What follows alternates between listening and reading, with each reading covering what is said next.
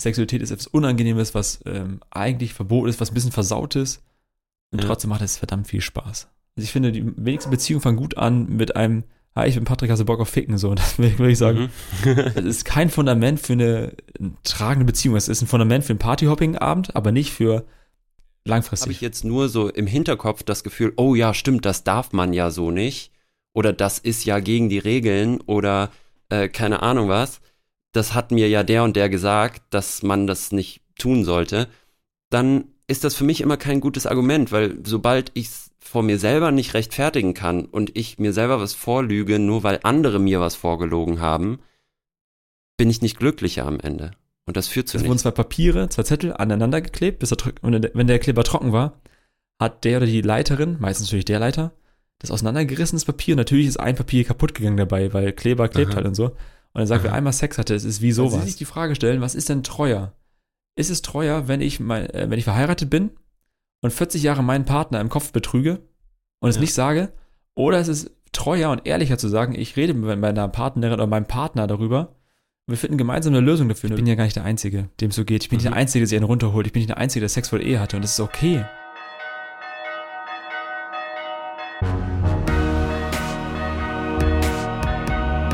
Kater Unser. Begegnungen, die einen Sitzen haben. Moin und Servus, alles Gute zum 26. Katertag. Ich bin Maxi, Suchender und Journalist aus Hamburg. Und ich bin Patrick, Theologe und stolzer Vater. Und wir beide sprechen wie immer buchstäblich über Gott und die Welt. Also über Glaubensfragen mit einem Blick von außen und einem Blick von innen. Und das alles, wie immer, auch im Namen des Katers. Moin, Maxi. Moin. Na, Junge, wie ist? Gut, gut. Was macht das Leben? äh, angespannt, wenn ich ehrlich bin. Wir kriegen jetzt jeder, jeden Tag, könnte unser zweites Kind kommen. Also haben wir schon mal gedroppt vor Mm. einer Folge oder zwei Folgen. Jeden Tag könnte es soweit sein, deswegen bin ich da so semi angespannt. Es könnte sein, dass dieses Recording spontan unterbrochen werden muss, weil Julia hochrennt und sagt, hochschreit, es geht los. Deswegen, äh, das ist so das, was mich gerade ausmacht, aber ich freue mich drauf. Bin vorbereitet. Ja, das, das würden wir dir auf jeden Fall verzeihen, wenn es so wäre. Grüße gehen raus an dieser Stelle an euch alle. Wie ist bei dir gerade die Lage so in Hamburg? Ach ja, ganz gut. Viel zu tun, aber macht ja auch Spaß. Ähm, hab mich sehr gefreut über die Diskussion, die entstanden ist nach Ja, unserer letzten stimmt. Folge mit Raul Krauthausen, der ja so mit unser atheistischster Gast war bis jetzt und äh, eine ziemlich andere Meinung hatte, auch als ich, aber auch als du. Ähm, Ja.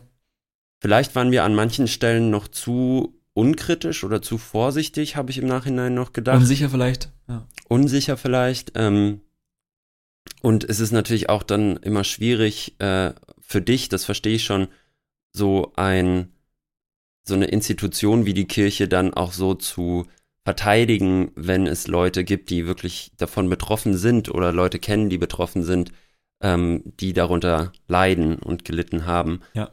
Ähm, deswegen, wir nehmen das gerne auf, das Feedback. Wir haben auch einiges an gutes Feedback, äh, an gutem Feedback bekommen. Aber ich sag mal so, unser nächster Gast ähm, wird auch noch mal ein bisschen kontrovers in die andere Richtung. Ja. Äh, da könnt ihr euch schon mal drauf freuen in zwei Wochen.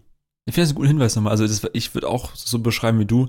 Es war so ein Gefühlshin und Her zwischen einem inspiriert werden von, von Raul, aber auch ein kritisieren wollen, manchmal nicht wissen wie. Da fehlt das Wording auch, manchmal ist einfach so. Das ist ein ganz ehrliches Mhm. Statement. Und nächste Woche, ja, äh, nächstes Mal ein spannender Gast, finde ich auch so.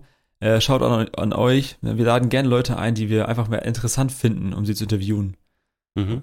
Und wir gucken mal in zwei Wochen, was da, was da rauskommt. Wir freuen uns, äh, euch immer zu präsentieren. Äh, aber wegen, ähm, äh, wegen dieser Folge, Maxi, würde mich mal interessieren, was unsere erste Rubrik mit sich bringt. Der Kater der Woche. Ich habe einen wahnsinnigen Kader der Woche. Ja, hau mal raus. ähm, weil ich eine sehr, sehr spannende Diskussion ähm, gehört habe auf YouTube zwischen Hey. Slavoj Žižek, ich hoffe, ich habe das einigermaßen richtig ausgesprochen, Ganz mein Grüße. Slowenisch ist nicht so ganz äh, hervorragend, äh, jedenfalls ein slowenischer Philosoph, äh, zeitgenössisch, irgendwie ganz ulkiger Typ, aber sehr, sehr klug, ähm, mit einer Nähe zum Kommunismus und ja, manchen krassen Gedanken. Ähm, und Jordan Peterson, das ist so ein kanadischer Ah, ja. ähm, Psychologe Ja. und Bestseller-Autor und auch in gewisser Weise streitbarer Charakter, die sich dann zweieinhalb Stunden auf eine Bühne gesetzt haben und miteinander diskutiert haben. Hast du es komplett geschaut? Eigentlich, ja, Alter. ich habe es mir komplett reingezogen. Über mehrere Tage. Ähm, und die haben eigentlich über Glück und Kapitalismus versus Kommunismus und so gesprochen. Also es hatte eigentlich gar nichts mit Religion zu tun. Aber, und jetzt kommt's, der Zizek ist auch totaler Atheist und ähm, hat dann aber, weil Jordan Peterson ist Christ und hat es dann auch ähm, in der einen Szene irgendwie rausgestellt. Und der Zizek, der Atheist, meinte, was er total spannend findet in der Person von Jesus und gerade in der Szene von Jesus am Kreuz, ist, dass in dem Ausspruch, Vater, warum hast du mich verlassen, am Kreuz quasi das Letzte, was Jesus sagt, ähm, ein quasi atheistischer oder agnostischer Gedanke in der Göttlichkeit selbst enthalten ist. Ah. Und da dachte ich, das ist doch schön auch für uns Zweifelnde oder auch für Christinnen und Christen, die manchmal zweifeln und die das Gefühl haben, dass Gott sie verlassen hat, dass selbst der atheistische Gedanke dahinter, Gott ist tot, Gott ist nicht mehr da, Gott war noch nie da oder wie auch immer, der wird zumindest kurz angesprochen und diskutiert. Und ich fand, darüber kann man gern auch mal weiter diskutieren. Vielleicht an anderer Stelle. Ah, ja, vielleicht an anderer Stelle. Ich hätte sofort Bock, was zu erwidern, weil für mich war das, wäre der Ausruf jetzt spontan, so wie ich dir zuhöre, hätte ich gesagt, das ist ein großer Auf, Ausruf von Vertrauen. Mein Mhm. Vater, warum hast du mich verlassen? Es würde nicht atheistisch sagen, es gibt keinen Gott, sondern er ist da, aber wo, warum lässt du mich alleine? Ja, vielleicht. Wäre mein erster ähm, Impuls. Apropos, Ja, vielleicht nehmen wir die Diskussion nochmal auf, da Ja. muss ich mir ein paar mehr Gedanken zu machen. Ich war nur, äh, ich habe diese Diskussion sehr gerne geschaut und äh, das sind zwei sehr unterhaltsame und äh, rhetorisch auch begabte äh, Denker, zeitgenössische Denker. Und ähm, Ja. ich dachte, diesen Gedanken, der, der passt vielleicht auch ganz gut zu uns. das war ganz süß. Podcast. Maxi hat mir eine WhatsApp geschrieben und hat gesagt, ich habe was richtig Geiles für eine Karte der Woche und so, ich habe richtig Bock. ja, mega. Vielleicht ist es auch was für äh, den, eine nächste Karfreitagsfolge, so, so in drei, vier Monaten, wenn wir da was aufnehmen vor Ostern. Äh, das Ja, nochmal als, als Einstieg zu nehmen, als, als Thema für so, auf so einen Karfreitag. Äh, alleine lassen ist aber ein gutes Stichwort für mein Kater der Woche. Und zwar, ich war ja letzten Tage, war ich auf einem Seminar für 100 junge Erwachsene vom EC. Äh, und für mich war es sehr heikel hinzufahren, weil die Frauen erst in zwei Tage vor Abfahrt sagte, Kind ist ready, der Becken, äh, der Kopf hat sich ins Becken gese- gesetzt, gesenkt. Es kann jetzt halt losgehen. Ich dachte, fuck, es ist doch konkreter, als es sich anfühlt. Und ich war auf dem Seminar und habe echt mit Julia, also wir haben einen guten Deal gefunden, dass es okay ist und so.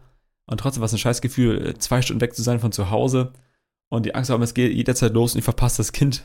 Und äh, ich kann nicht bei Mhm. meiner Frau sein. Es war so ein, er war ein richtiges Scheißgefühl. Ich bin auch oft nachts aufgewacht, aufs Handy geguckt, ob ich nichts verpasst habe und so. Und ich habe intensiver gebetet als sonst, gebe ich ganz ehrlich zu. Und dieses, lass das Kind auch drei Tage drin bleiben, so nach Motto, so eine Art. Und ich war heilfroh, als ich dann äh, gestern wieder, wieder zu Hause war. Das war wirklich ein, ein Schwitzen. Aber ich wollte zu dem Seminar fahren, äh, weil das Thema der heutigen Folge ähm, zum Seminar passt, erzähle ich das auch, weil das Thema mir zu wichtig war auf dem Seminar. Und zwar äh, habe ich gemeinsam mit einer Kollegin einen Vortrag gemacht zum Thema Christsein und Sexualität. Und es ist ein Thema, äh, da warte ich seit über zehn Jahren drauf, das mit jungen Erzählern zu, zu besprechen. Weil ich da äh, sehr, sehr großen Bedarf und sehr viel Unwissenheit und sehr viel Unsicherheit und sehr viel Einsamkeit äh, wahrnehme. Deswegen wollte ich unbedingt dieses Seminar machen und dachte, äh, das ist eine Riesenchance, die habe ich, die suche ich seit Jahren. Jetzt hätte ich sie und jetzt, oh, fast hätte ich sie verpasst, so nach Motto. Und trotzdem, Familie geht vor, ne? Shoutout, also Familie geht immer vor. Aber Jürgen und ich haben den Deal gefunden, dass es okay ist und deswegen war ich aufgeregt. Ist ja auch alles gut gegangen dann noch. ist es auch, ne? Aber was wäre, wenn sie ins Krankenhaus geht und zweites Kind äh, kommt früher als das erste vielleicht so oder geht Mhm. schneller als ein erstes Kind? Boah, das war ja die richtig, war richtig Panik ey, im Auto auf der Hinfahrt. Das war richtig scheiße. Ja, aber jetzt können wir ja, jetzt sind wir ja im Prinzip schon in unserem Thema drin. Wir Mhm. wollen nämlich heute mal so ein bisschen über Sexualität und ähm, ja, das Verhältnis zwischen Glaube, Religion und Sexualität sprechen. Ähm, was habt ihr denn da genau besprochen und ja, wie kam das so an, das Thema? Also, äh, wir haben das Thema besprochen, weil wir davon ausgehen, dass es äh, zentral ist für fast jeden und fast jede im Alltag.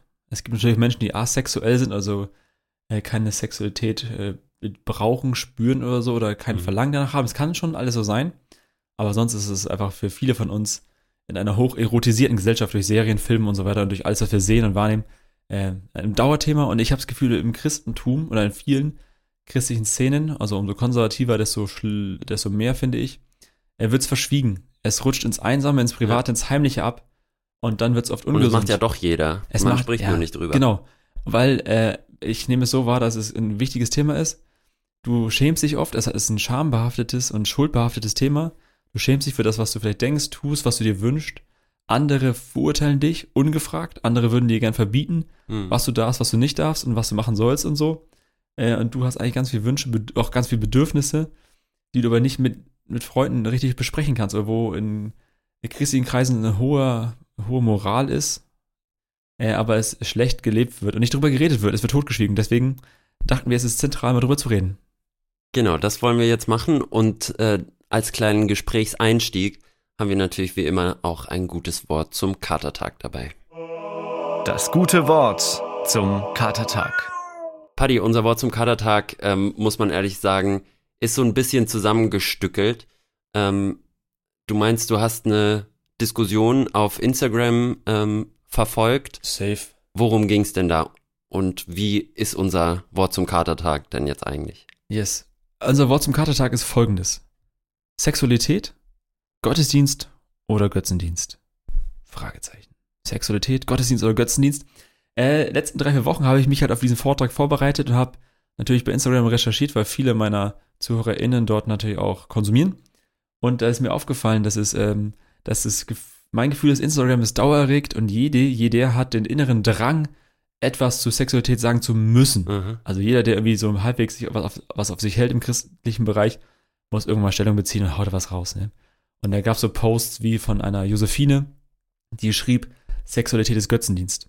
Das, koste, das konnte ein Spunk nicht sitzen lassen auf sich und hat geschrieben, nö, Se äh, Sexualität oder Selbstbefriedigung hat er geschrieben, ist Gottesdienst. Mhm. Die nächste schrieb, Ja und Amen kennt ihr auch, ein eher äh, linkeres Profil, schrieb, äh, äh, Selbstbefriedigung ist sogar Self-Care und keine Sünde. Mhm. Die nächsten schrieben, nächsten Accounts schrieben dann sowas wie, warum Sexualität deine, äh, Sex, vor- warum, warum Sex vor der Ehe dich zerstört. Andere haben bei YouTube frömmere Formate gefahren und haben da was zu gesagt. Johannes Hartl hat auch mehrere Vorträge gemacht äh, zum Thema Sexualität. Also jeder hat irgendwie das Gefühl, er muss was dazu sagen. Und ich fand die Beobachtung spannend, dass sowohl Haupt- als auch Ehrenamtliche keinen Konsens bilden. Und dann frage ich mich, wie soll man denn, wenn es keine eine- einheitliche Meinung gibt, wie soll ein jugendlicher, junger Erwachsener aus dem EC dann ne, sich, woran soll sich orientieren? Wenn sich Hauptamtliche widersprechen, wenn sich Ehrenamtliche widersprechen, was machst du denn da? Wir möchten auf jeden Fall auch darüber sprechen heute mal. Und ähm, wir können ja die Frage vielleicht endgültig auch gar nicht so richtig beantworten, beziehungsweise Gottesdienst, Götzendienst, vielleicht auch irgendwas dazwischen oder was ganz anderes. Du hast aber gerade schon gesagt, ähm, dass das Thema gerade in einem christlichen, religiösen Kontext Ja. immer ganz wichtig ist. Warum ist das denn eigentlich so? Was geht denn Religion, Sexualität an? Ja, das ist eine spannende Frage. Ich glaube, weil äh, das Christentum eine, eine Geschichte hat, in der äh, Sexualität ähm, oft abgelehnt oder regl reglementiert wurde in verschiedenen Epochen unserer Geschichte. Es Mhm. gab Phasen vor mehreren hundert Jahren, tausend Jahren, äh, wo der Körper versucht wurde abzulehnen, weil er dich irgendwie so in diese Erde bindet und es geht darum, das Geistliche, den, den Geist zu fördern, zu pushen. Das ist das, der Bereich, der, dem- der, der, Gott am ähnlichsten ist, sozusagen. Und das war das Ziel, den Körper, der dich irgendwie ablenkt, der, ähm, der dich in diese Erde bindet, quasi den so weit wie möglich äh, abzulegen oder den so weit wie möglich im Griff zu haben und damit auch Sexualität und alles andere abzulehnen. Das hat sich irgendwann wieder verändert und es gab hier und hier irgendwie so riesige Bewegungen. Aber es Das war heißt, der Körper war nur für die Reproduktion da, dass, dass Menschen genau. entstehen, aber nicht quasi dafür, dass Sexualität an sich auch einen Wert hat und für den Menschen wichtig ist. Genau, genau. Und wir sagen, es ging äh, um höhere Formen des Seins oder so und der Geist war, war ein, hatte einen Mehrwert im Vergleich zu dem Körper und es ging darum, das Geistliche zu fördern, diese Dimension äh, da so rein wie möglich zu leben. Das hat auch viel mit rein und unrein zu tun. Mhm. Es kam darauf hin, dann wurde, wurde Körperlichkeit, es wurde eine Leibfeindlichkeit äh, an den Tag gelegt, Sexualität irgendwie verheimlicht oder ins, ins Private gekehrt und, und das war so eine Bewegung, die auch, glaube ich, im Christentum in vielen, Stecken noch, äh, vielen Stellen noch tief in den Knochen steckt. So dieses, diese Grundangst, das Gefühl, Sexualität ist etwas Unangenehmes, was ähm, eigentlich verboten ist, was ein bisschen versaut ist. Und trotzdem macht es verdammt viel Spaß. Ich glaube, da sind zwei Sachen ganz ähm, wichtig dabei. Erstens, Sexualität betrifft natürlich somit das Grundsätzlichste, was den Menschen angeht. Und zwar der eigene Körper und natürlich auch, natürlich die Reproduktion. Also, dass Klar. Kinder dabei entstehen können, ist natürlich ein super wichtiger Teil von Sexualität ähm, und vom Menschsein an sich. Also sich fortzupflanzen, Kinder in die Welt zu setzen, aufzuziehen, ist natürlich, ähm, ja, manche würden sagen, der Sinn und Zweck des Menschen überhaupt.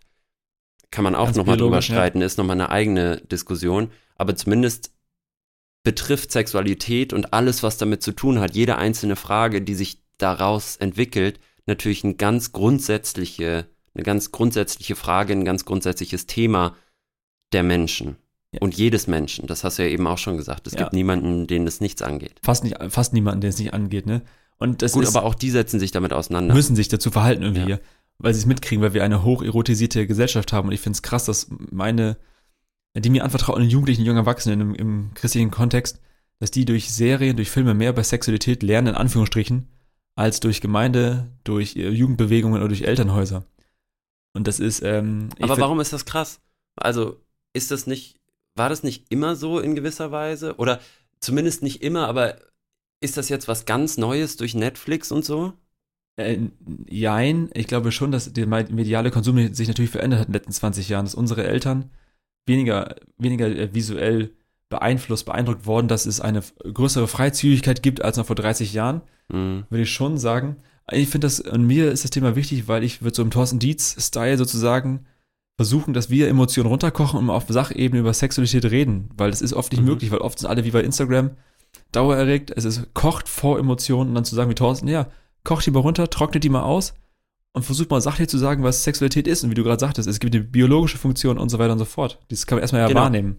Genau, das ist ja das Wichtige. Also es gibt die biologische Funktion davon, die eben super wichtig ist, aber nicht alles. Und Genau. gerade diese Sexualethik, also das, das sich selbst Regeln auferlegen quasi Ja. gesellschaftlich, ist eine gesellschaftliche Konvention. Das sind äh, Übereinstimmungen, die sich natürlich auch in gewisser Weise ändern. Also wir haben diese bekannte sexuelle Revolution ähm, erlebt, wo der Feminismus natürlich eine ganz wichtige Rolle gespielt hat. In wir haben die nicht erlebt. 50er, Also, 60er Jahren, genau, na, wir selber natürlich nicht, aber unsere Gesellschaft ähm, und die Sexualethik, die zur Zeit der Bibel zum Beispiel ähm, stattgefunden hat, war natürlich auch an die damalige Gesellschaft angepasst. Also wenn man damals sagte, keine Ahnung, ähm, kein Sex vor der Ehe, dann hatte das auch einen Grund, um, um Menschen zu beschützen, ja auch, ne? Gerade Frauen zu beschützen, dass sie nicht äh,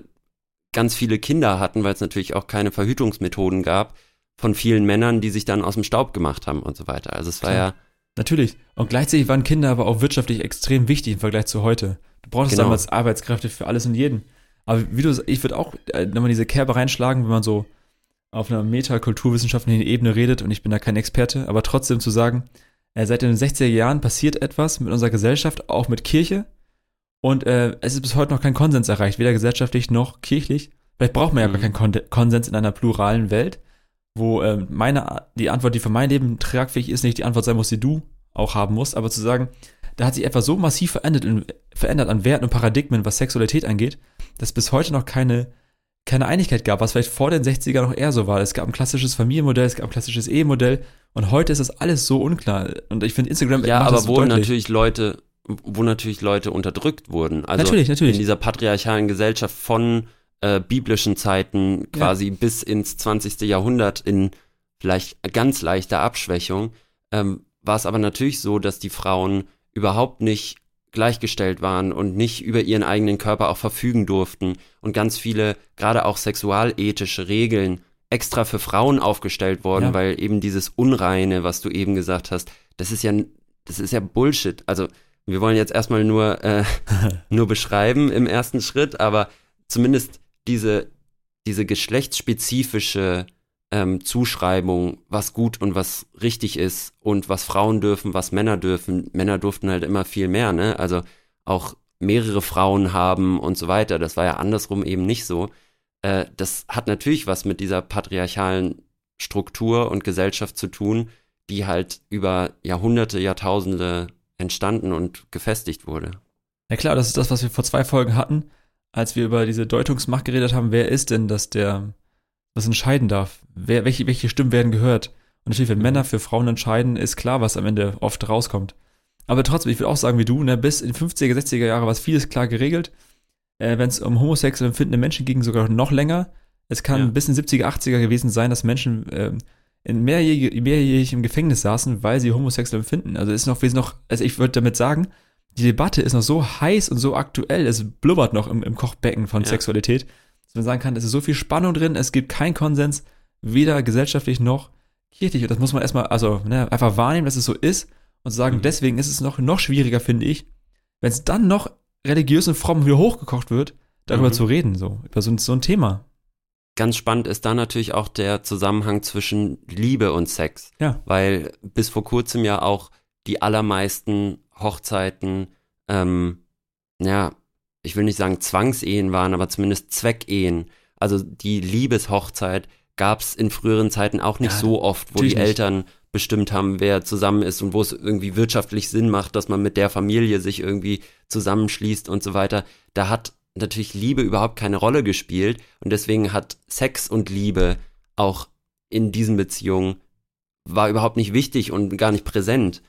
Deswegen dieses, diese Konzeption von von Liebe und von Sex als Teil von Liebe ähm, ist ja auch erst seitdem so stark geworden und hat sich so bei uns eingeprägt, ne? Ja, klar, das muss man sich mal, also wenn ihr gerade zuhört, ne, auch mal klar machen, dass ihr aus, nur aus Liebe in Anführungsstrichen heiratet, weil zwei Menschen etwas füreinander empfinden und zwar, und dass das das entscheidende Kriterium ist, das ist Wahnsinn. Das war vor ein paar hundert Jahren überhaupt nicht der Fall. Es ging rein um Zweckehen. Es wurde entschieden für andere, du hast aus wirtschaftlichen Gründen geheiratet, nicht aus Liebe. Das ist ja eine romantische, ja. also romantische, also die Romantik kam so ein Ding rein, dass Liebe auch was sein könnte als ein Kriterium. Und ich finde es auch super, dass es so ist. Aber es ist, ja. ähm, muss man einmal festhalten, ne, das ist überhaupt nicht selbstverständlich. Und für viele Teile in der Welt ist es noch anders. Da wird nicht aus Liebe geheiratet, sondern einfach aus Zweckmäßigkeit oft. So, und jetzt sag doch mal aus deiner Sicht, wenn wir den beschreibenden Part jetzt mal so ein bisschen hinter uns lassen. Ja. Wie würdest du den Zusammenhang zwischen Liebe und Sex beschreiben? Ich finde die Reihenfolge schon mal gut.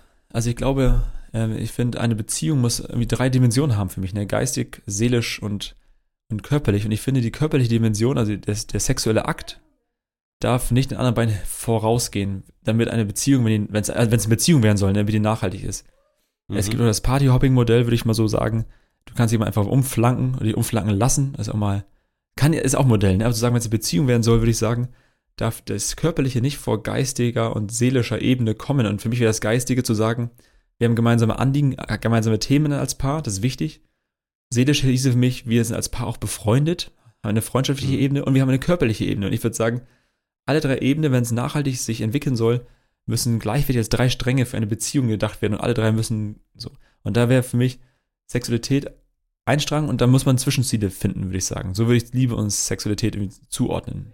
Aber das ist ja auch nicht so einfach, wenn du sagst, die Sexualität soll quasi danach kommen, wenn der, der geistige und der ja, Beziehungsstrang oder Freundschaftsstrang ja. schon vorhanden ist. Das dauert ja auch erstmal eine Zeit, ne? Ja. ja also, ja, genau. Was macht man bis dahin? Sich kennenlernen vielleicht? Mhm. Also ich würde sagen, ähm, körperlich lieben, das kannst du nicht einfach so. Das wird aber vorausgesetzt. Klar kann man irgendwas rein und rausstecken, also, ne? das, ist gar nicht so, das ist nicht so das Thema für viele auf jeden Fall. Aber ich glaube, jemanden zu lieben, körperlich zu lieben, was es bedeutet, das Wort Liebe im Bereich Sexualität ist gar nicht so einfach. Vielleicht zu sagen, dass ich die Wünsche, die Bedürfnisse, die Fantasien des anderen stehen als meine eigenen. Mhm. Das muss ich mal gehört haben und durchdacht haben, was das bedeutet, dass es nicht geht, wenn wir irgendwo in irgendein Bett gehen, muss ich nicht ins Ehebett sein, in irgendein Bett gehen, dass es nicht darum geht, dass ich jetzt meinen Spaß habe, sondern zu sagen, ich versuche so zu leben und so mit der Person zu schlafen, dass ihre oder seine Bedürfnisse höher stehen als meine. Und wenn die Person es auch mhm. denkt über mich, Jackpot. Aber das muss man mhm. mal durchdacht haben. Ich würde sagen, also ich finde, die wenigsten Beziehungen fangen gut an mit einem ah, ich bin Patrick, hast du Bock auf Ficken? So, das will ich sagen. Mhm. Es ist kein Fundament für eine tragende Beziehung. Es ist ein Fundament für einen Partyhopping-Abend, aber nicht für langfristig.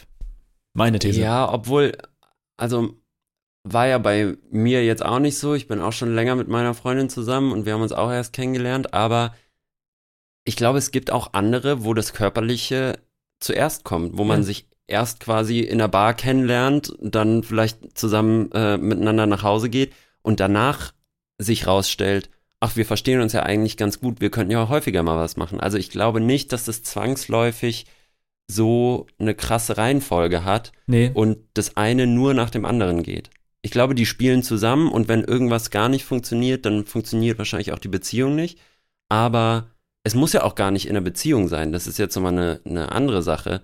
Aber Liebe und Sexualität müssen ja auch nicht immer was zu tun haben, meiner Meinung nach.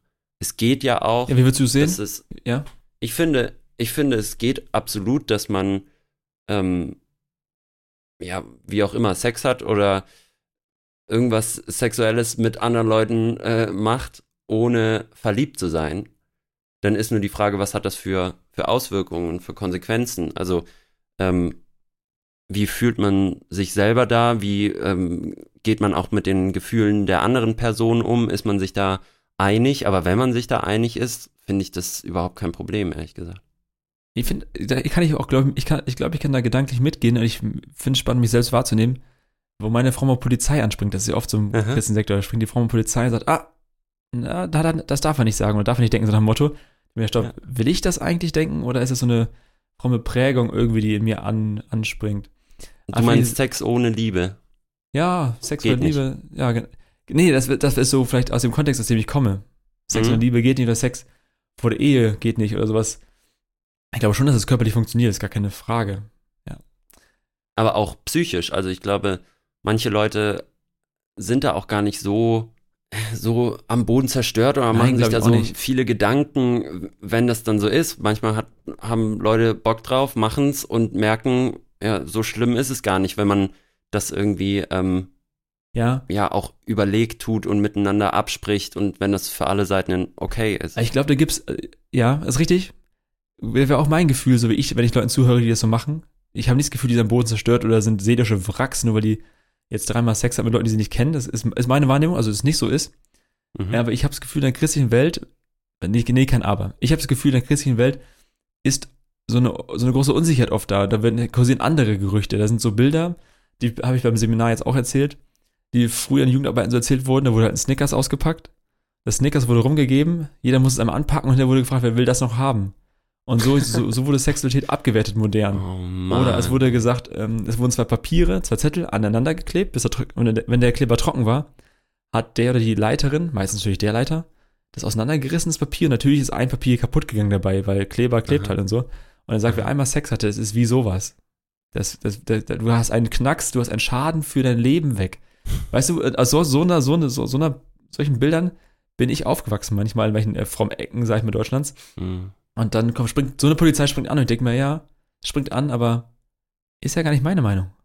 Vielleicht. Also, Was ist denn deine Meinung? Sag ich nicht. Doch, sage ich. Doch, ich finde das gerade Darfst spannend. du das dass- sagen? ja, ich weiß nicht, doch, ich darf es schon sagen. Ich darf es schon sagen. Ich glaube, Sexualität ist gut vor, auch, auch vor der Ehe, will ich schon sagen, aus eigener Erfahrung. Würde ich sagen, dass es vor der Ehe interessant ist und gut ist, wenn es äh, eingebettet ist in so einem Rahmen der Liebe. Und ich würde schon sagen, dass äh, diese drei Dimensionen, körperlich, freundschaftlich und auch geistig, also gleiche Themen, dass die miteinander- wachsen müssen und alle brauchen Mhm. müssen gleichzeitig wachsen, nicht nacheinander. Nicht Ja. zu sagen, wir müssen erst Ja. beste Freunde, sondern dann dürfen wir. So, so würde ich es nicht sagen. Ja. Ich würde sagen, äh, man muss sich körperlich genauso kennen und lieben lernen, weil es, das kannst du nicht einfach so. Das wäre eine These. Du kannst Ja. nicht einfach so lieben und lernen.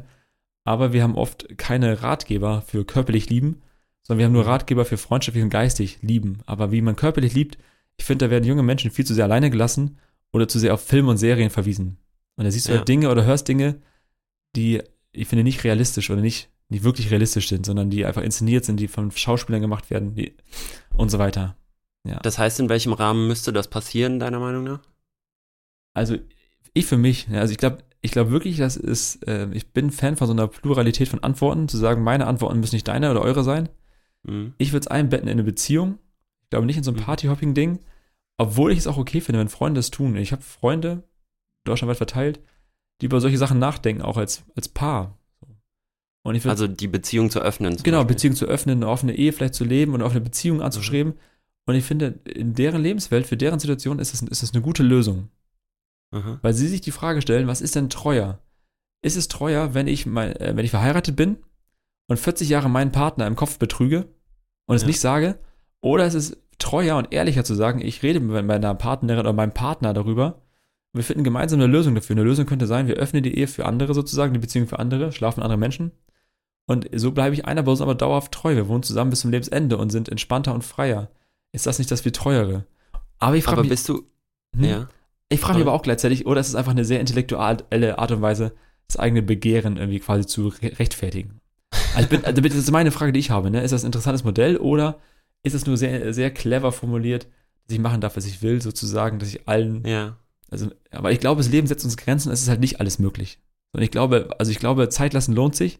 Ja. Ich sag nicht bis zur Ehe, sage ich nicht, ne, aber ich sage, ob Zeit lassen lohnt sich, das ist meine Meinung. Ja. Weil ähm, ich, bin, ich bin so ein Typ, ich bin geprägt, Treue und langfristig ist meine, mein Wert. Deswegen würde ich gerne ähm, Beziehungen stabil und nachhaltig aufbauen. Deswegen würde ich sagen, warten lohnt sich. Aber bist du denn der Meinung, bist du denn der Meinung, ähm, die sexuelle Ebene lässt sich von den anderen zwei Ebenen abgrenzen? Also wenn man sagt, man öffnet die Beziehung, äh, damit die Beziehung hält quasi, damit die Liebe bestehen bleibt, aber wir merken, es klappt irgendwie auf der sexuellen Ebene nicht. Ähm, glaubst du, es geht, dass man dann sagt, okay, alles andere, was wir, also den Bereich, den wir öffnen, ah. ist nur der sexuelle Bereich ja. und die anderen bleiben aber so, wie sie sind? Ich glaube nicht. Also ich glaube nicht, lang, nicht, nicht, nicht langfristig, es klappt vielleicht einmal, aber ich, aber ich finde, sowas wird oft zu Hause auf dem Reißbrett oder abends beim Bier oder Wein diskutiert und man hat da für sich eine clevere Lösung und denkt, man kann das trennen, aber ich glaube, das kann man halt nicht trennen. Ich glaube, wenn es mal losgeht, kannst du Dinge nicht verhindern, weil, also, so ich das verstehe, wird bei, bei, bei Sex wird, werden auch Bindungshormone und sowas alles ausgeschüttet und es entstehen vielleicht doch Blicke, es entstehen Gefühle und das kannst du nicht verhindern, weil Gefühle kannst, also du kannst diese Gefühle nicht verhindern, glaube ich, wenn sie entstehen. Es muss ja nicht, aber es kann sein, dass Gefühle entstehen, dass doch mehr Hormone ausgeschüttet werden, als man auf einer in seinem Elfenbeinturm sich zurechtgedacht hat. Und ich glaube, dann hat man Probleme, weil dann geht es wirklich um Treue. Und ich finde, Sexualität hat mehrere. Das wäre aber eigentlich mal spannend, ja. äh, mit einer Person zu sprechen, die auch in einer offenen ah, ja. Beziehung lebt, ja. äh, vielleicht schon länger, äh, wie die das so handhaben. Vielleicht wäre das ja auch nochmal ein Gast für uns. Wenn ihr Leute wisst, schreibt uns, äh, schreibt es nicht in die Kommentare, sondern in eine DM. Ja, aber wir können auch mal uns umhören. Aber ich finde also, weil äh, Sex ist halt nicht nur rein raus, glaube ich, also es kann funktionieren, manchmal glaube ich, aber ich finde, es hat auch viel mit Kommunikation zu, mit, Kommunikation zu tun. Ich teile mich mit. Ich mhm. gebe was mir preis, was mir wichtig ist. Ich öffne mich für einen Menschen wie sonst selten mhm. und nie. Ich finde, es hat eine soziale Funktion, es stiftet schon auch Nähe und Bindung zu Menschen. Es hat auch, na klar, es ist auch hedonistisch, ne? Es, es darf einfach auch Spaß machen. Es mhm. hat was mit Lust zu tun, es hat was mit Anspannung und Entspannung zu tun. Es ist einfach auch, einfach auch schön, ich glaube. Genau, und ja. da ist aber, ich glaube, da ist der Punkt, manche Leute können das besser für sich trennen. Also die ja. können sagen, das ist jetzt nur, das hat jetzt an diesem Abend hat das für mich nur was mit Lust und Spaß und äh, Druck ablassen oder Spannung ja. ablassen oder wie auch immer zu tun. Und andere Leute sagen, ey, das hängt bei mir so eng zusammen, wenn ich mich da irgendwie jemandem öffne und jemandem äh, mich auch nah und verletzlich zeige, dann schwingt da alles gleich bei mir mit. Und ich glaube, das ist einfach eine sehr individuelle Sache, aber ich finde es schwierig, ja. da so allgemein zu sagen, ähm, keine Ahnung, das funktioniert nicht oder das klappt nicht oder es ist immer auch Liebe dabei, weil ich glaube, das stimmt nicht. Obwohl ich andererseits auch aus meinem persönlichen Umfeld Leute kenne, die halt äh, lange eigentlich auf einer auf der Suche nach einer Beziehung sind ja. und dann aber mehrere, ähm, ja, keine Ahnung, One-Night-Stands oder kurze, einmalige Sachen hatten und dann auch nicht glücklich damit sind. Also es, es überspielt dann vielleicht so ein bisschen oder es spielt dir ein bisschen Liebe, Intimität und Nähe vor, aber langfristig ist es das, glaube ich, auch nicht. Das ist jetzt ja, genau. meine Interpretation davon. Glaube ich auch. Und ich würde auch sagen, Leute, die solche Modelle fahren, ich kenne auch ChristInnen, die sowas tun, ja, und getan haben, die sagten jetzt mir, Paddy, äh, wir sind auch nicht jetzt wegen seelische Wracks zerstört, weil, weil wir mal sowas gemacht haben, so One-Night-Stand. Es geht, es geht mir schon gut, haben sie. Ist alles, das sind Leute, denen ich vertraue, die sagen, ist alles in Ordnung. Ich habe Ja. das Gefühl, dass oft in einem, umso frömmer der Kontext, desto angstbesessener, desto schuldbehafteter, desto schambehafteter ist das Thema. Man, und Schuld und Scham führen Leute oft in die Einsamkeit. Und ich habe eher das Gefühl, dass man, dass auch in Gemeinden eher so ein liberaleres Modell gefahren wird, dass Leute zus- zusammenziehen, oft aus wirtschaftlichen Gründen.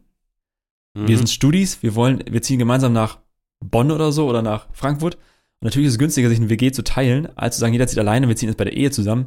Und klar, wenn du Mhm. zusammen ziehst, kann man auch ohne Sex aushalten, aber man kann auch sagen, man, so, dann läuft das so. Und ich glaube, die Mehrheit der jungen ChristInnen, die schlafen miteinander. Und Gemeinde findet das doof, rümpft die Nase, aber kann sich dazu nicht verhalten, kann ich sagen. Und es ist eher so, ich glaube schon, dass so eine liberale Haltung sich durchsetzt und jetzt ein, eine konservative, konservative Ecke sich dazu verhalten muss. Was mache ich denn daraus? So. Aber was kann man denn dagegen tun, jetzt aus deiner Erfahrung auch im Gemeindekontext, wenn das nun mal aus der Erziehung, ob jetzt wirklich ganz direkt oder auch so ein bisschen unterschwellig, ähm, mit dabei ist, dass man sich für seine Sexualität schämt oder sich nicht richtig traut und das so ein bisschen verdrängt. Was kann man da tun, um dagegen vorzugehen? Die Frage wurde beim Seminar auch gestellt. Ich glaube, wenn über solche Themen nicht gesprochen wird in christlichen Kreisen, dann muss man noch eine Ebene höher gehen und daran arbeiten. Also wie reden wir über ethische Fragen? Wie schaffen wir es denn? Wo sind denn Räume, also Gesprächsräume, die wir etablieren können, um über solche Fragen zu stellen, wo man halt nicht die Emotionen hochkochen, sondern wo sachlich darüber geredet wird. Und das fehlt in ganz vielen Kreisen. Deswegen fand ich das Seminar am Wochenende auch so mega geil, weil dann mal einfach zweieinhalb Stunden Zeit war, über so ein Thema nachzudenken. Ohne zu Mhm. sagen, wir flippen gleich alle aus oder müssen hier Flaggen für irgendwelche Lager schwenken, sondern zu sagen, Hm. wir reden mal sachlich drüber. Ganz persönlich. Und das war ja, cool. das finde ich halt auch gerade bei diesem so persönlichen Thema super wichtig, dass man darüber redet, ohne die anderen direkt irgendwie missionieren zu wollen und zu sagen, äh, es gibt eine Sexualmoral, der ja, jeder ja. Mensch jetzt irgendwie äh, anhören, angehören muss. Und wenn man halt äh, so dieses Sex vor der Ehe ist halt immer so sehr plakativ und einfach, ne? Das heißt, du hast einen Tag, einen Punkt irgendwann in deinem Leben und dann So ja auch what? möglichst Ja. früh, damit es endlich losgeht. Äh, ab dann ist es okay. Einen Ja. Tag davor war es noch Sünde oder schlecht oder Oder keine Ahnung was. Am so, nächsten ja. Tag ist es, ist es äh, Gottesdienst und ganz toll. Also das finde ich auch ein bisschen platt und einfach. Und Ja, ja. wenn man da im Gespräch bleibt, ohne diese platten, ähm, ja, einfachen Antworten auf komplexe Fragen ähm, rauszuhauen, sondern irgendwie auf die Individualität der Menschen eingeht Ja. und die, die persönliche Entscheidung da so ein bisschen, ja, einfach respektiert, dann finde ich das auch völlig in Ordnung. Und ich, also ich würde da, ich kann das nicht ab, wenn Menschen über andere Menschen urteilen oder Urteile fällen und Leuten etwas verbieten. So. Und also ich Ja. glaube, da will ich einen Shoutout an Jesus machen, ganz wirklich, äh, ganz wirklich, ey, an ihn. Äh, der gegen immer eine ganz eiskalte Moral war. Also wo Menschen Menschen ungefragt verurteilen und Menschen in eine Ecke stellen und sagen, wo, wo, wo Menschen blind hartherzig werden äh, für die Situation anderer Menschen. Ich verstehe manchmal die, die ich verstehe die Wege anderer Menschen ja gar nicht. Oder ich kenne ihre Lebenssituation gar nicht, warum sie zu welchen Entscheidungen kommen und Ja. will sie auch gar nicht verstehen, sondern hauen Urteil raus. Und Jesus war in der Bibel, so wie ich ihn lese, hat er aufs Schärfste die verurteilt, die zu fromm waren, in Anführungsstrichen. Pharisäer, Schriftgelehrte, die haben die haben's, also ich habe auch Respekt vor ihnen, weil sie Gott so ernst wie möglich nehmen wollten, Hm. sind einfach vom Pferd gefallen. Und die kriegen am meisten Kassala, nicht die Leute, die Ehebruch begehen. So, die, mit denen arbeitet, arbeitet Jesus auch. Aber ich würde sagen, Jesus äh, war gegen eine Regelbefolgungsethik, wenn es um Ethik geht. Es geht nicht darum, dass wir sechs Gebote aufstellen, nach denen musst du leben. Ein Gebot ist kein Sex vor der Ehe zum Beispiel. Zweiter Gebot ist nicht fummeln vor der Ehe. Mach, macht trotzdem dann alle so. Aber so, da, er war gegen eine Regelbefolgungsethik und hat er geguckt, also wenn man Gebote oder, oder Moral hat, dann muss es dem Leben dienen. Wir haben einen, äh, also ich glaube, er hat einen Gott verkörpert, der ähm, immer für das Leben von Menschen gedacht hat, der Menschen verstanden Mhm. hat in ihrer Situation. Deswegen würde ich da einfach auch in die Kerbe schlagen und sagen, also gegen eiskalte Moral im christlichen Kontext, das ist zutiefst ungesund, Menschen zu verletzen und manchmal auch sogar fast geistiger Missbrauch, wenn Leute über Leute Ja. urteilen und sie aus, äh, also ich kenne auch Leute, die unverheiratet zusammenwohnen, miteinander schlafen und deswegen aus Gemeinden geschmissen werden oder denen als äh, keine Mitglieder mehr sein dürfen und so oder nicht mehr mitarbeiten dürfen. In Klammern Stühle stellen, ist ja cool, wenn ihr Stühle stellen könntet, aber ihr dürft nicht mehr predigen, moderieren oder am Café mitarbeiten. So in Hannover Ja. ist es so in Gemeinden. Aber Stühle ist ja schon cool, wenn ihr da auch helfen. Also, ja, Alter, was ist los bei euch so, ne? Wie geht ihr Also mit ich Menschen glaube, um? ich glaube, ähm, um dann einen Strich drunter zu Mach machen, was diese äh, Schuld- und, und Scham-Diskussion angeht, ich glaube, es hilft einfach, wenn man das bei sich selber oder auch bei anderen bemerkt, dass irgendwelche Themen, ich sag mal jetzt äh, im, im Bereich Sexualität, persönlich wie auch in einer Beziehung, ähm, mit Scham und Schuld behaftet sind bei einer Person, ja. dann hilft es, glaube ich, darüber zu sprechen und zu gucken, was ist eigentlich deine persönliche oder auch meine persönliche Haltung gegenüber? Also was würde ich gerne machen? Was möchte ich? Was ist meine persönliche auch Ethik ja. in dem Bereich? Und was ist mir von anderen Leuten aufgedrückt worden? Wo ähm, habe ich jetzt nur so im Hinterkopf das Gefühl, oh ja, stimmt, das darf man ja so nicht. Ja. Oder das ist ja gegen die Regeln oder äh, keine Ahnung was. Das hat mir ja der und der gesagt, dass man das nicht tun sollte.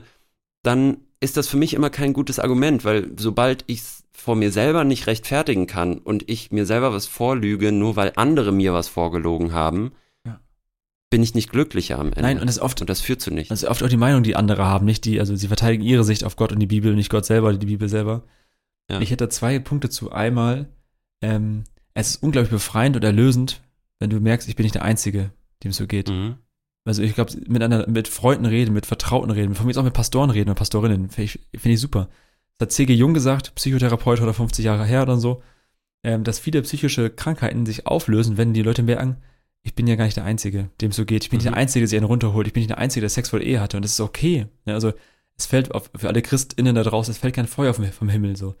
Es ist ein erlösendes Gefühl, wenn du merkst, ja. du bist nicht der Einzige, der sich mal einen runtergeholt hat. Das ist schon, äh, finde ich, sehr, sehr, sehr äh, heilsam das zweite ist, äh, ich würde schon mal einen Shoutout machen, dass, also ich fahre schon ein Modell, äh, dass sich Zeit lassen füreinander lohnt. Dann, das glaube mhm. ich. Ich sage nicht, was du eh, ich sage auch nicht sechs Monate, ich sage, äh, sich kennenlernen, ne? Das finde ich schon. Aber individuell. Individuell. Also, Jeder in seinem also Tempo. So wie man es genau. auch selber, genau, wie man es selber für richtig hält und wie man es in einer Beziehung auch ja, für richtig hält. Ja, weil auch jeder eine andere Geschichte mitbringt. Es kann sein, dass Leute körperlich äh, durch Elternhäuser Leid oder, oder, oder erfahren haben, dass ja. Menschen äh, ganz verletzt wurden, körperlich und seelisch. Und dass das ja. kann man nicht ignorieren. Und manche Leute, für die ist ein One-Night-Stand vielleicht okay, weil die äh, sehr resilient sind und stabil aufgebaut sind als Persönlichkeit. Und andere kann das zerstören, weil sie sich das erste Mal in ihrem Leben öffnen für Menschen und dann ja. vielleicht verletzt werden. Und ich finde, deswegen ist mir das Thema wichtig. Ich glaube, ähm, dass dieses körperlich Lieben, das kann man nicht einfach so. Das, das muss man lernen. Und ein mhm. Bild für mich ist folgendes.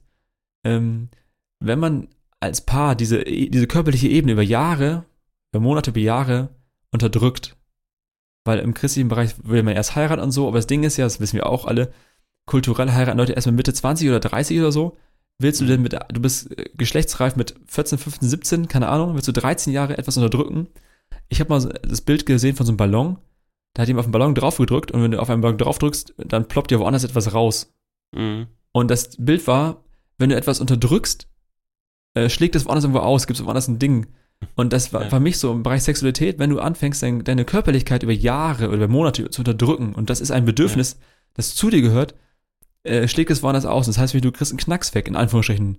Bis hin ja. zur psychischen Krankheit. Und das finde ich hochgefällig. Dann finde ich es viel gesünder zu sagen als Paar, wir fummeln, wir schlafen miteinander irgendwas, weil das Teil unserer Beziehung ist. Und, das, und weil Begehren ja. und weil Körperlichkeit ein Teil von dir ist, das musst du anerkennen, dass du hast einen Körper, das gehört zu dir.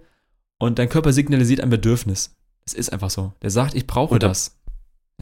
Und da muss man auch einfach nochmal sagen, dass es auch wirklich viele Leute gibt, und ich habe auch schon mit einigen gesprochen, die wirklich auch äh, psychische Probleme bekommen haben und auch ja ein gestörtes Selbstbild ja. oder ein gestörtes Verhältnis zu ihrer Sexualität und zu ihrem Körper, dadurch, dass sie in Umfelden, in Umfeldern aufgewachsen sind, auch in Gemeinden, die ihnen gesagt haben, alles daran ist schlecht und du bist unrein, wenn du das machst und du äh, begehst Sünde, wenn du daran denkst. Und ja.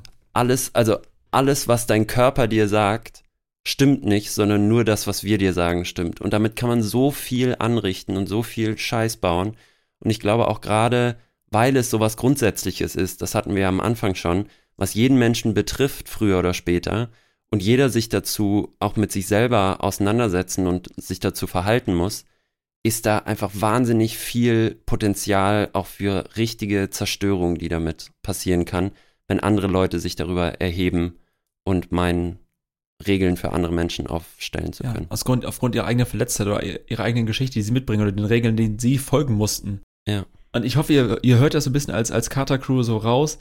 wir schon daran, darum ringen, eine differenzierte Meinung darzustellen, zu sagen, es gibt verschiedene Ansätze, Lösungen. Jeder muss aufgrund seiner eigenen Geschichte, das ist ein moderner Ansatz, aber ich finde ja gut, seine eigene Lösung finden. Da, wo Gemeinden nicht darüber sprechen, wo viel Schuld und Scham ist, das sind schlimme und starke Gefühle, muss man Wege finden, darüber zu reden, auch öffentlich darüber zu reden, selber, auch sich selber einzugestehen, was eigentlich meine eigenen Wünsche, was, was, was, was, was, was wünsche ich mir eigentlich für meine Beziehung? Hm. Was wünsche ich mir eigentlich für meine eigene Sexualität? Also, das ist nicht der Konsens zu sagen, macht was ihr wollt, so ist es nicht, ne? Ich hoffe, das habt ihr jetzt herausgehört mehrfach, aber zu sagen, äh, übernehmt Selbstverantwortung, äh, das ist eine Ethik zum selberdenken, würde Thorsten Dietz oder würde Falk sagen, macht das, denkt selber, orientiert danach. Man kann nicht alles auf dem Reißbrett planen, aber redet auch als Paar darüber. Könnt ihr als Paar überhaupt darüber reden? Das ist auch eine Frage. Hm. Was ihr wollt, was ihr braucht. Oder ist, könnt ihr es nicht mal voreinander eingestehen, was ihr euch eigentlich wünscht? Mhm. Weil ihr als, weil ihr nur auf, auf Gemeinde hört und dann als Paar nicht über eure Sexualität reden könnt. Ich würde sagen, Freunde, das ist mal, da, da muss man dran arbeiten so. Und da würde ich auch einen Shoutout an Daniel Trommer machen, unseren Katerkumpel von vor ein paar Wochen, Monaten. Paartherapeut, geht mal auf seine Homepage, Daniel Trommer. Da kann man sich, also man kann sich Hilfe holen, ne? Redet mal mit anderen drüber, wenn ihr Ja. als Paar da keinen, äh, keinen selber keinen Zugang zu kriegt. Ihr müsst da Zugang kriegen, weil es ein Teil von euch ist. Ein letzter Shoutout, und zwar ähm, Hashtag neuronale Muster. Es ist so, dass wir in unseren Köpfen mit Synapsen so Autobahn bauen. Dinge, die wir häufiger tun, äh, dann baut unser Kopf quasi, trampelt so Pfade aus und die werden immer größer. Weil wir, ähm, weil es das Leben einfacher macht, wenn wir Dinge automatisieren. Ihr denkt ja nicht drüber nach, wie er atmet oder wie, er lauft. Oh, linker Fuß, rechter Fuß, oh, nochmal Mhm. linker Fuß. Sondern da sind so Autobahnen im Kopf ausgebaut, die euch sagen, wie ihr euch zu verhalten habt. Und es ist so, dass man einen Reiz vernimmt und dann darauf reagiert. Ich mach's mir direkt Mhm. konkret. Du hast, du merkst körperlich, oh, ich hab Bock, ich bin geil, ich bin aufgeladen, wie auch immer. Und die Reaktion kann sofort instant sein, gut, ich hole mir eine runter, ich suche mir eine alte, ich flank die um, was auch immer so, ne? Ganz, ganz platt. Das ist ein falsches Wording, aber so die Art. Und ähm, man kann so neuronale äh, Autobahnmuster auch wieder umprägen, zu sagen, will ich überhaupt so reagieren? Ist es Ja. das Gesündeste, dreimal am Tag sich einen runterzuholen, so nach dem Motto? Oder zu sagen, zwischen dem Reiz, den ich wahrnehme, Impulskontrolle. Impulskontrolle, einfach, genau. Ne? Also, Ja. genau, ich habe ein, ich hab Bock, eine zu rauchen. Rauche ich eine oder überlege ich mal, ist es gut zu rauchen? Genau. Oder kann ich auch gerade was anderes machen? Kann ich auch eine Karotte essen? Ja, genau. Oder einfach zehnmal tief durchatmen oder ich weiß nicht was, ein Video angucken von Ja. den Schischko oder. Nee, aber zu sagen, ähm, es gibt einen Reiz, den ich wahrnehme. Und das Ding ist, der Körper signalisiert erst etwas und dann kommt der Verstand. Das ist die Reihenfolge. Mhm. Erst sagt, signalisiert der Körper dir, ähm, ich habe Lust, ich begehre etwas und dann kommt der Verstand und muss es einordnen. Und Ja. das ist total schwierig, sich selbst dabei wahrzunehmen, weil es oft um ein paar Millisekunden oder Sekunden geht. Aber zu sagen, zwischen dem Reiz, diesem Impuls, den ich wahrnehme, und meine Reaktion, dazwischen ist eine Leerstelle, ein Raum. Und in diesem Raum kann ich mich entscheiden, wie möchte ich reagieren. Das geht nicht immer, aber so kann man daran trainieren, zu sagen, ja, will ich immer so reagieren, wie ich eigentlich reagiere im Bereich Sexualität. Ich fühle mich einsam, ich habe Druck, Reaktion, ich gucke ein Porno oder Reaktion, ich gehe abends auf eine Party und flank irgendjemand anderen um äh, und weiß gar nicht, ob es der Person gut tut damit. So, also es geht ja nicht, es, bei Sex würde ich schon sagen, es geht nicht nur um mich, es geht um zwei. So, schaut an euch. Mindestens. mindestens Auch eine ganz mindestens andere zwei. Diskussion. Oh, hör mal auf, hör mir auf. nee, aber ich glaube, äh, das was machen wir nicht ich auf. glaube, was, ich glaube, was da jetzt noch wichtig ist, zu sagen, der Impuls muss ja auch gar nicht immer schlecht sein. Das, Nein, das könnte nicht. man jetzt so interpretieren, dass man den Impu Impuls immer unterdrücken muss.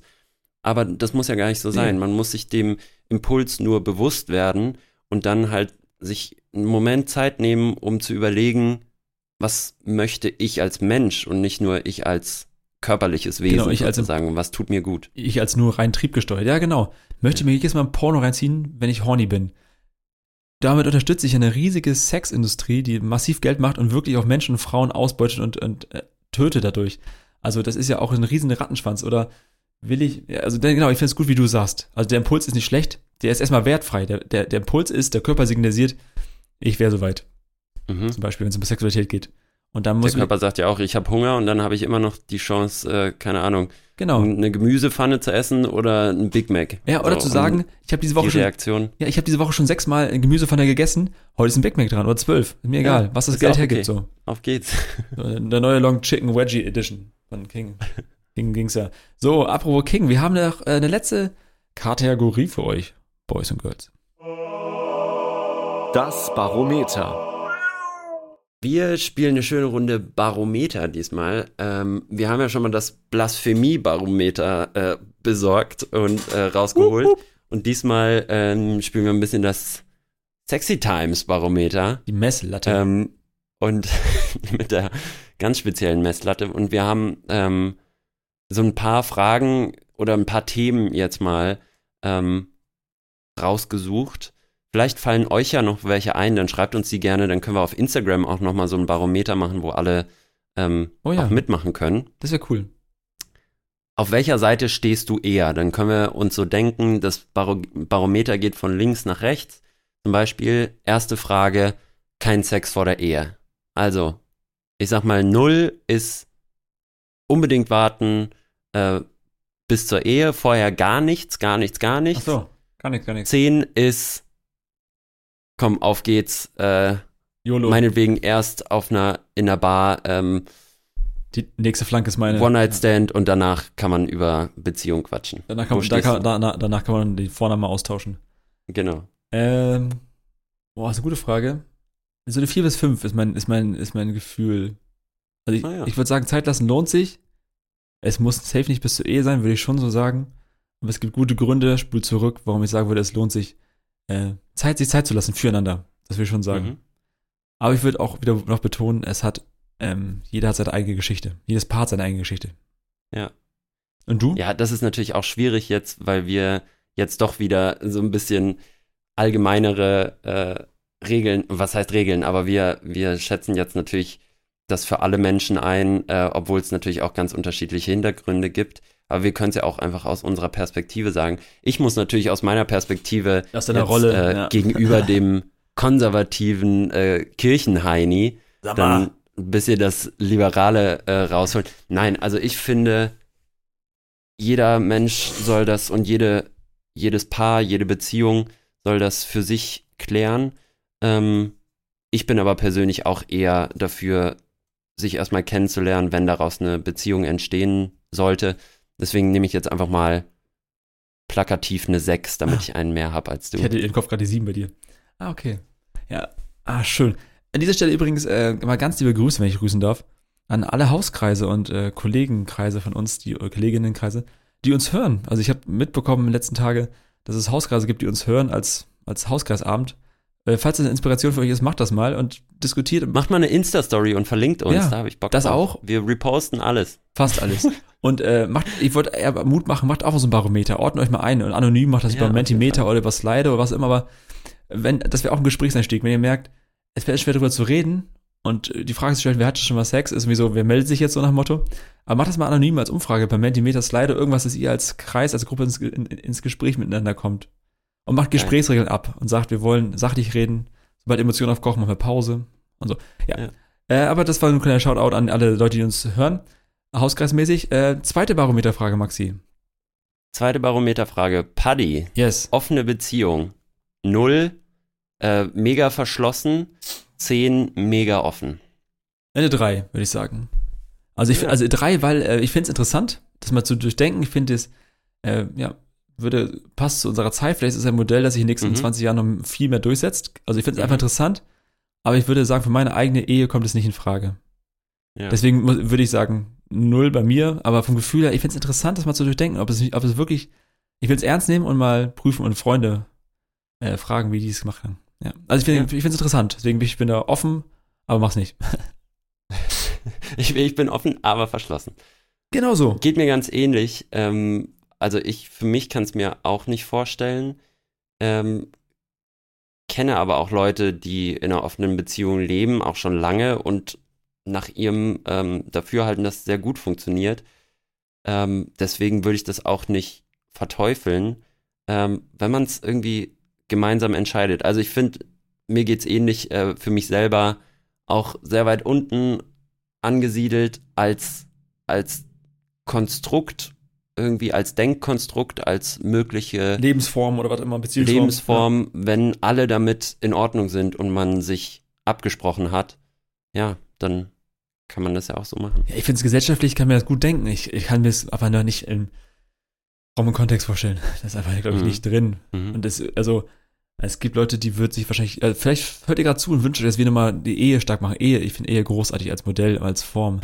Aber wir haben eine so diverse Gesellschaft. Wir haben so verschiedene Lebensformen. Wenn man sich Soziogramme anguckt, wie Gesellschaft aufgebaut ist, müssen, müssen man fast für jedes, jeden eigenen Haushalt ein eigenes Modell machen, weil es so auseinandergesplittet ist alles in den letzten Jahren, Jahrzehnten, dass man nicht mehr sagen kann, es gibt ein Modell, das für alle tragfähig ist. Und Mhm. trotzdem finde ich Ehe großartig, ich mache sie auch gerne, Mhm. mache mich stark dafür. Aber es muss eine Form, eine Form sein, die zu euch als Paar, wenn ihr ein Paar seid oder als Trio oder so passt. Apropos Trio, was ist unsere dritte Frage, Maxi? Ich habe das, das Stichwort das lese ich gerade, aber ich kann es nicht mehr entziffern.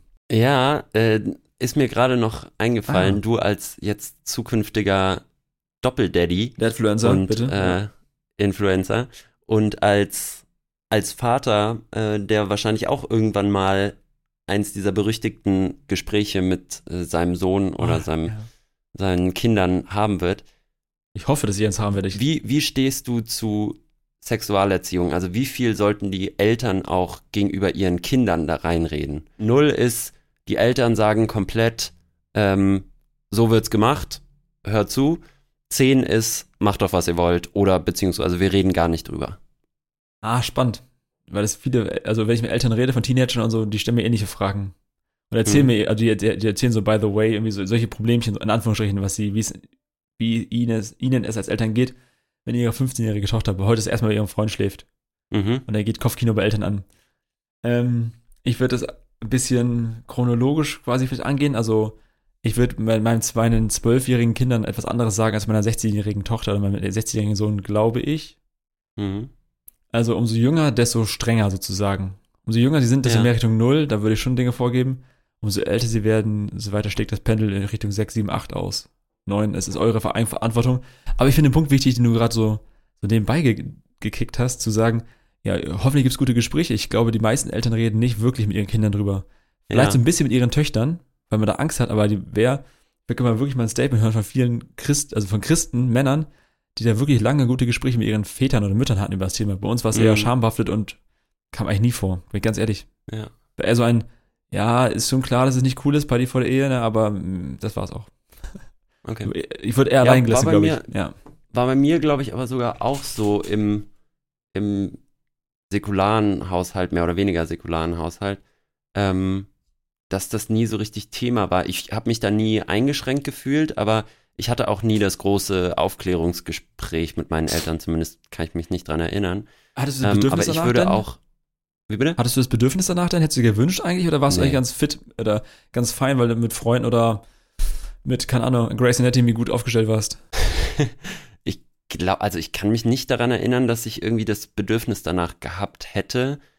Sonst hätte ich das Gespräch ja auch suchen können. Also es war jetzt nicht so, dass wir niemals darüber hätten sprechen können in meiner Familie, aber nee, hatte ich, glaube ich, nicht so. Eher dann durch Freunde und auch irgendwie durch, ja, es war eher so ein generelles, wie du auch schon meinst, generelles Mindset von Selbstverantwortung. Also überleg dir einfach gut, was du machst, mach nichts Unbedachtes und dann mach aber auch, was du willst. So. Go for it, ja. Und deswegen, da würde ich auch für plädieren, seine Kinder einfach so früh wie möglich, so mündig und selbstverantwortlich Ja. wie möglich zu Das ist erziehen. geil. Und ähm, ohne feste Regeln, sondern mit, mit dem Hinweis, benutz deinen Kopf und denk drüber nach, was du tust. Und dann hilft das, glaube ich, immer mehr. Amen dazu. Ich finde das ein schönes Schlusswort für Erziehung, für Selbstdenken, lernen dürfen und mündig werden als, als junger Mensch. Es ist einfach so. Ach, herrlich. Max, In diesem Sinne, schön. Ja. viel Spaß mit deinem neuen Kind. Ja, also ich, genau, das muss man wirklich, also an alle Jugendlichen, die uns zuhören, ne, unter 18. Ihr müsst immer die Prämisse haben, es könnte ein Kind draußen stehen. Man kann auch clever Dinge verhüten, aber äh, da, da, das ist am Ende der, des, der Deal, auf den ihr euch einlasst. äh, Worst Case, Anführungsstrichen, also als unter 18-Jähriger. es kann ein Kind rauskommen, ne? Und dann seid ihr sehr verantwortlich für Leben oder für kein Leben. Das ist schon nicht funny. Also es ist nicht nur Spaß, ne? Also es muss, also und so weiter. Wir wollen jetzt nicht mit dem Downer enden. Aus Spaß wird ernst. Ja, hi Ernst. Oh Mann, die ganzen schlechten Dead-Jokes. So, aber lassen wir das. Mann, du, wir haben uns viele Sachen verkniffen. Wir hoffen, ihr habt Bock mitzudiskutieren. Schreibt uns, wenn es zu privat ist, schreibt uns gerne DM. Wir behandeln DMs vertraulich. Ansonsten kommentiert unter, den, unter dem äh, Karte der Woche, äh, dem, dem Wort zum Katertag. Verlinkt uns, wenn ihr als Hausgast hört, euch uns das hört, das tut uns gut. Äh, euch eine, einen guten Abend oder guten Vormittag runter vom Stepper, wird euch Schuld sagen. Liken, teilen, weitermachen, nicht vergessen. Jo, genau. ähm, folgt uns auf Insta und immer schön durstig bleiben, Freunde. Bis denn dann. Tschüssi. Tschüssi.